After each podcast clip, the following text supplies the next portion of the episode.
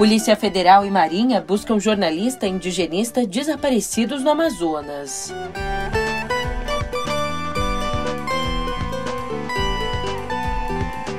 E no Supremo, André Mendonça suspende o julgamento que poderia reverter decisão de Nunes Marques a favor de deputado bolsonarista. Por fim, rascunho do programa de Lula prevê revogar teto de gastos e a reforma trabalhista.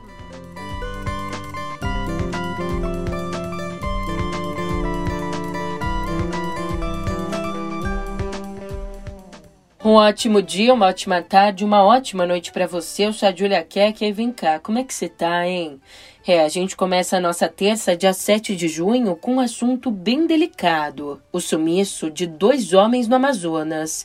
E eu te conto agora os detalhes dessa história no pé do ouvido. Música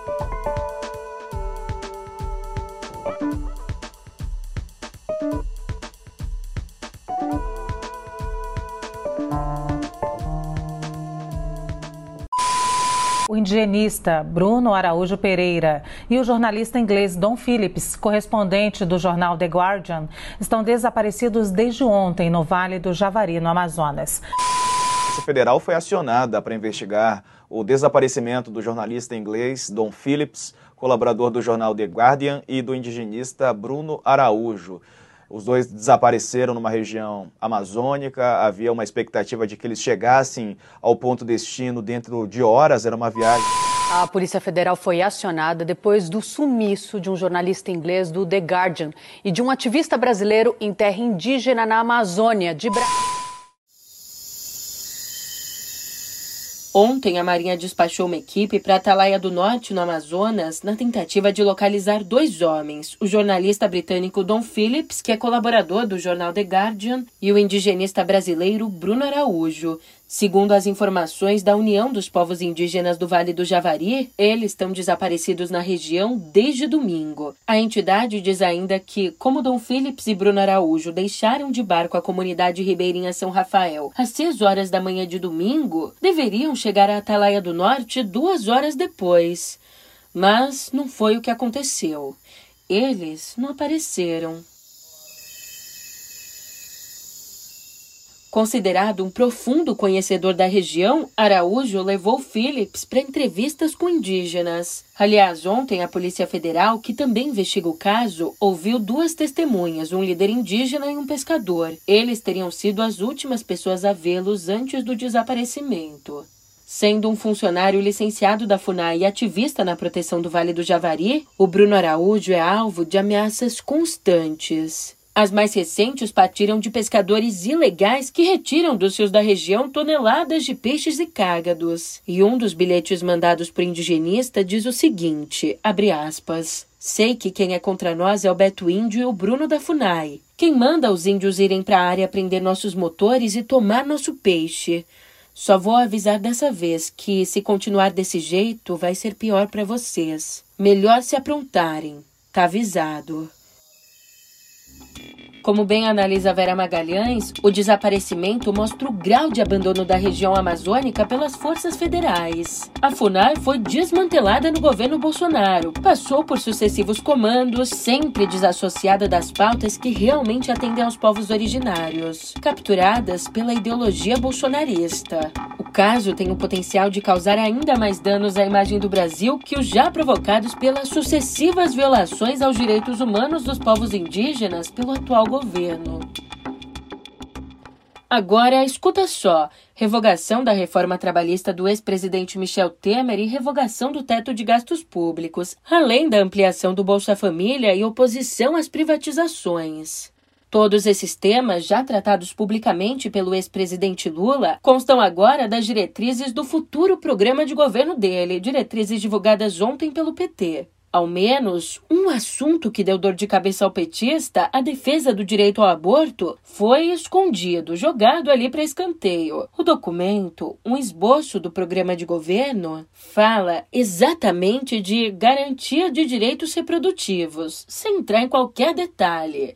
Aliás, o partido deixa claro que esse é um guia das linhas que estão sendo traçadas. Afinal, o programa de governo oficial só deve ser divulgado no dia 10 de agosto, já no período legal de campanha eleitoral. E ficou curioso, quer saber mais sobre o esboço do programa de governo da campanha Lula-Alckmin? Então você não pode perder um novo episódio do Ponto de Partida. Agora, demonstra que o PT principalmente executiva do PT, não está compreendendo a missão que o eleitor brasileiro está lhe outorgando. Essa eleição de 2022 ela não é uma eleição comum. Lula será eleito para um mandato dificílimo, para desempenhar na presidência um papel que pouquíssimos políticos estão gabaritados a executar. Alguém que tem ser capaz de promover a união nacional. Lula é capaz. Na geração dele, é o maior político brasileiro, o mais talentoso. Mas vamos deixar uma coisa clara aqui. O bolsonarismo ele não vai acabar após a derrota de Bolsonaro. Os eleitores que saírem derrotados de outubro com o atual presidente estarão furiosos, indignados, convictos de que houve fraude. O próximo governo ele precisa pacificar o país. Um governo que se volte a toda para a esquerda, como esse programa promete, vai acirrar os ânimos e dar um sopro de vida que o bolsonarismo precisa. Fazer um governo que agrade a maioria dos brasileiros exige muito jogo de cintura. Muita gente votará em Lula por horror a Bolsonaro, mas com desgosto pela escolha que fará. Não basta que Lula consiga os votos dessas pessoas. Ele também precisa fazer um governo que agrade a elas. Ó, já tá no YouTube do meio. Depois que você acabar de me escutar aqui, corre pra lá.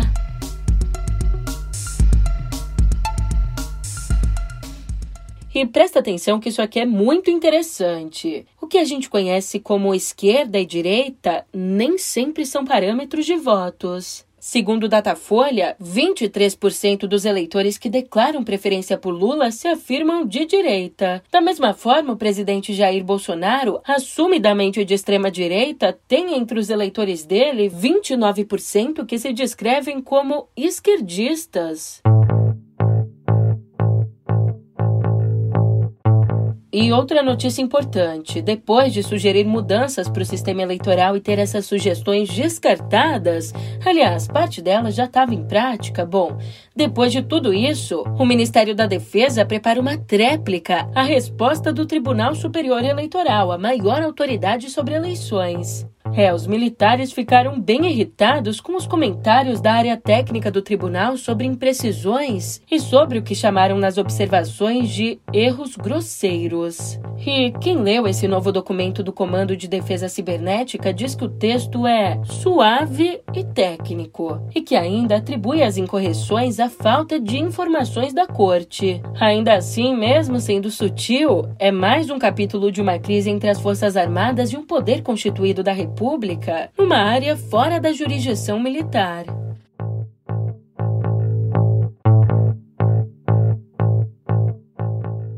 Aliás, e já que esse é o assunto, a Procuradoria-Geral da República avaliou ontem, em manifestação ao Supremo, que as declarações do presidente Jair Bolsonaro de que as eleições são decididas numa sala secreta no TSE. Uma das sugestões das Forças Armadas, sugestões, não tem nada a ver com sigilo de eleição, é que no final, depois de 17 horas, como se, se encerram as eleições, e os dados vêm pela internet para cá, e tem um cabo no final que alimenta a sala secreta do Tribunal Superior Eleitoral. Dá para acreditar nisso? Uma sala secreta? Onde meia dúzia de técnicos dizem ali no final: olha, quem ganhou foi esse. Mas o que nós não podemos admitir é que alguém que não tenha voto chegue. Desculpe se você é forte agora. É justo quem tirou o Lula da cadeia, quem o tornou elegível, ser o mesmo que vai contar o voto numa sala secreta no TSE? Cadê a contagem pública dos votos? Bom, a PGR avaliou ontem que essas afirmações não constituem crime e que não devem ser investigadas. Para a vice-procuradora-geral da República, Lindor Araújo, a fala do presidente, mesmo sem provas, está protegida pela liberdade de expressão. E uma informação quentíssima aqui. No Supremo aconteceria hoje uma sessão extraordinária em plenário virtual na qual os 11 integrantes da corte iriam rever a decisão do ministro Nunes Marques. Decisão que devolveu o mandato do deputado estadual Fernando Francischini. Mas esse julgamento não vai mais acontecer hoje, porque no comecinho dessa madrugada o ministro André Mendonça pediu vista, ou seja, pediu mais tempo para análise e suspendeu o julgamento. Ali, os votos poderiam derrubar a decisão monocrática de Nunes Marques a respeito do parlamentar bolsonarista que, lembrando, foi caçado em outubro do ano passado por divulgar fake news sobre as urnas eletrônicas. Antes, se sentindo ameaçado pela sessão extraordinária, o Nunes Marques decidiu levar o julgamento da ação também para a sessão de hoje da segunda turma, que é presidida por ele e composta por André Mendonça, Edson Fachin, Gilmar Mendes e Ricardo Lewandowski. Só que agora, com esse pedido de vista da sessão extraordinária, a decisão deve ser analisada só por esses cinco ministros na segunda turma. Eles farão ali o chamado referendo da decisão do ministro, no qual se decidirá se mantém o parecer de Nunes Marques ou não. Mas você fica ligado aí porque na segunda turma pode acontecer outro pedido de vista ou de destaque, adiando também essa votação. Já lá fora, pressionado por ter dado festas para a própria equipe no auge da quarentena da Covid-19, o primeiro-ministro britânico Boris Johnson conseguiu se manter no cargo após superar um voto de desconfiança do Partido Conservador. A legenda dele. Mas essa aí pode ter sido uma vitória de pirro, já que 148 parlamentares, o que representa 41% da bancada, votaram contra ele. Além aqui da rebelião de quatro em cada dez colegas, Johnson enfrenta uma investigação no parlamento e o partido dele pode perder duas cadeiras em eleições suplementares este mês. E nesses casos, vale a gente olhar para o passado, porque em dezembro de 2018, a antecessora dele, a Theresa May, também venceu um voto de desconfiança por 63% a 37% e, mesmo assim, acabou renunciando meses depois, diante da falta de apoio dos colegas.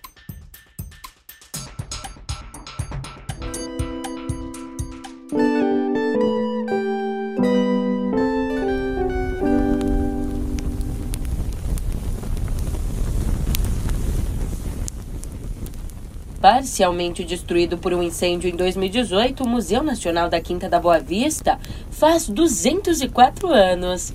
Mas essa não é uma comemoração tão tranquila assim. Nesse momento, o aniversariante corre atrás de dinheiro para concluir a reforma de suas estruturas. Até agora, o museu conseguiu 65% dos 380 milhões estimados para a obra.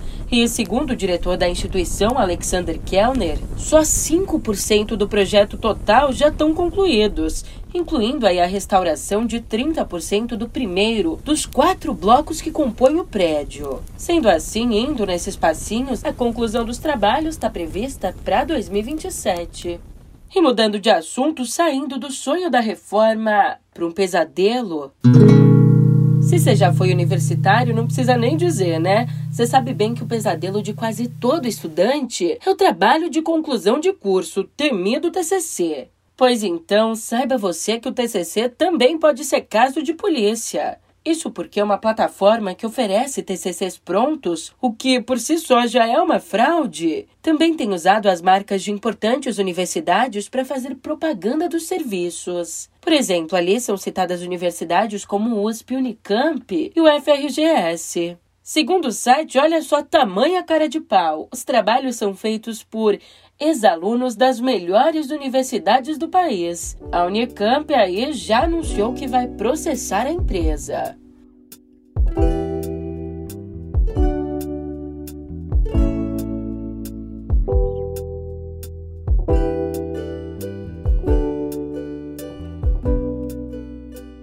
Coisa é fato, não é preciso conhecer a história ou o contexto por trás das canções de Gilberto Gil para apreciar a vitalidade dele como letrista.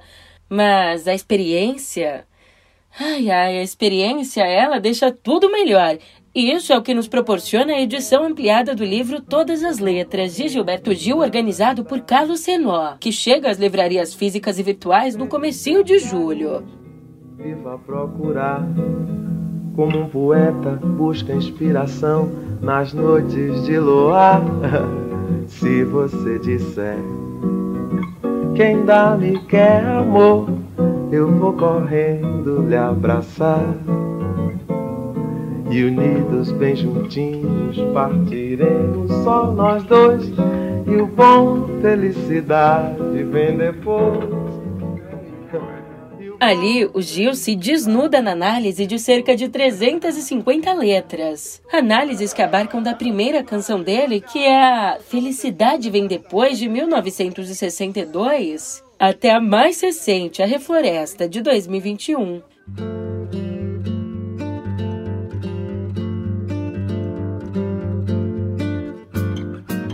manter em pé. O que resta não basta, que alguém virá derrubar o que resta. O jeito é convencer quem devasta a respeitar a floresta.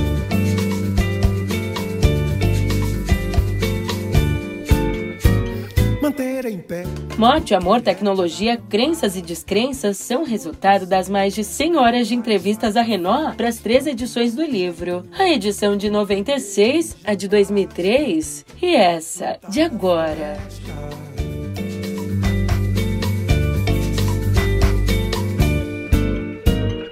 Falando em experiência, a gente tem por aqui um sexagenário.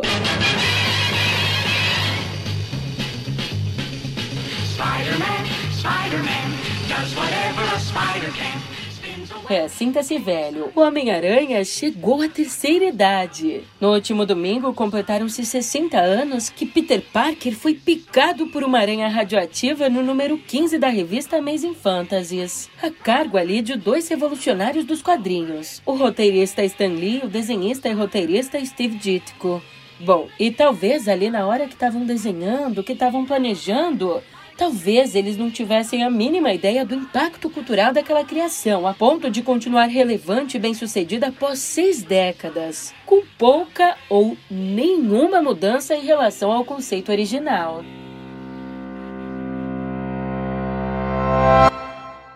E agora, as nossas despedidas.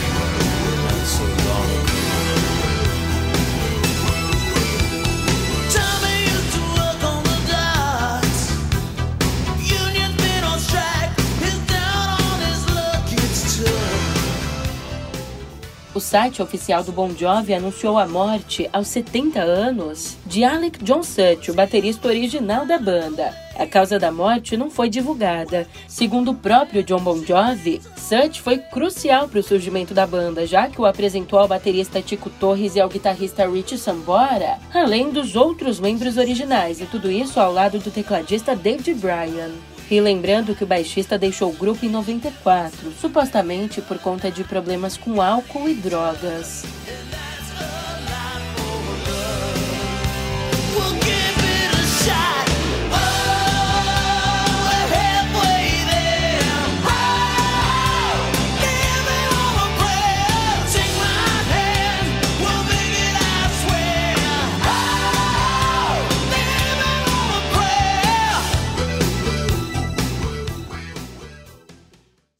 E no rap a gente também tem luto e muito choque.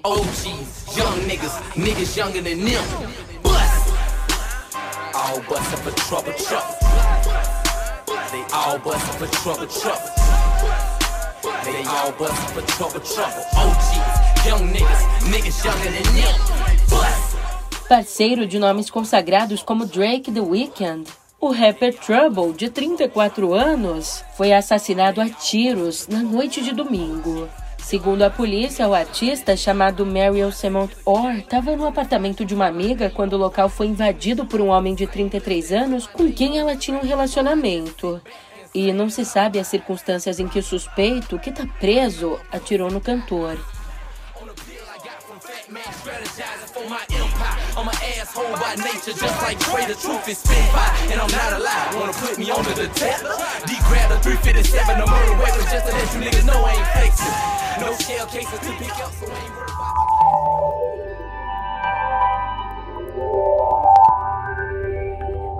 É, começou ontem a WWDC 2022, aquela conferência anual da Apple que acontece na Califórnia, nos Estados Unidos. Entre as novidades, a companhia anunciou o novo iOS 16, o sistema operacional de celulares iPhone. E além disso, também lançou várias novidades para dispositivos como Apple Watch 7, MacBook Air e MacBook Pro. E ó, como a Big Tech estava bem mal aberta, não economizou nas novidades não. Então, também apresentou o macOS Ventura, que roda em computadores Apple com uma abertura do CEO, Tim Cook, e condução liderada pelo vice-presidente sênior de engenharia de software da Apple, Craig Federigh. Não teve jeito, a conferência teve como grande destaque o iOS 16. O sistema levará aos celulares da maçã uma nova tela de bloqueio, modo foco melhorado e ainda recursos de privacidade e live text.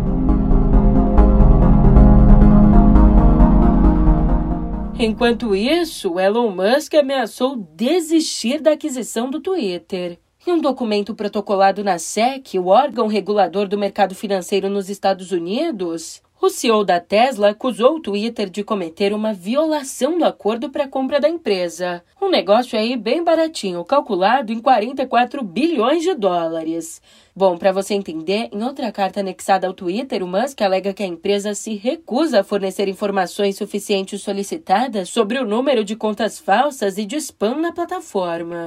E vem cá, me responde essa: você pagaria por conteúdo no Instagram? Eu não sei não, mas se você respondeu que sim, é melhor ir se preparando, porque lá nos Estados Unidos a rede social começou os testes da opção Assinar. O novo botão aparece em perfis de criadores de conteúdo e vai permitir que usuários paguem por materiais exclusivos. O pacote pode incluir acesso a stories e transmissões ao vivo fechadas, além de um selo indicando quem é assinante. Tipo, tipo um seguidor premium. Falando nisso, você já é um assinante premium do meio? Sacanagem, ó. Mas por enquanto a funcionalidade só vai estar disponível nos Estados Unidos.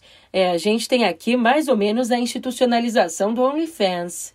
E já que por aqui no podcast não tem conteúdo extra para assinante, você se contente, porque esse aqui é o podcast de hoje mesmo. E se você não gostou, espera mais do No Pé do Ouvido, só tem uma coisa para dizer. Volta amanhã. Eu tô indo nessa, mas a gente se vê por aqui no próximo episódio. Até lá!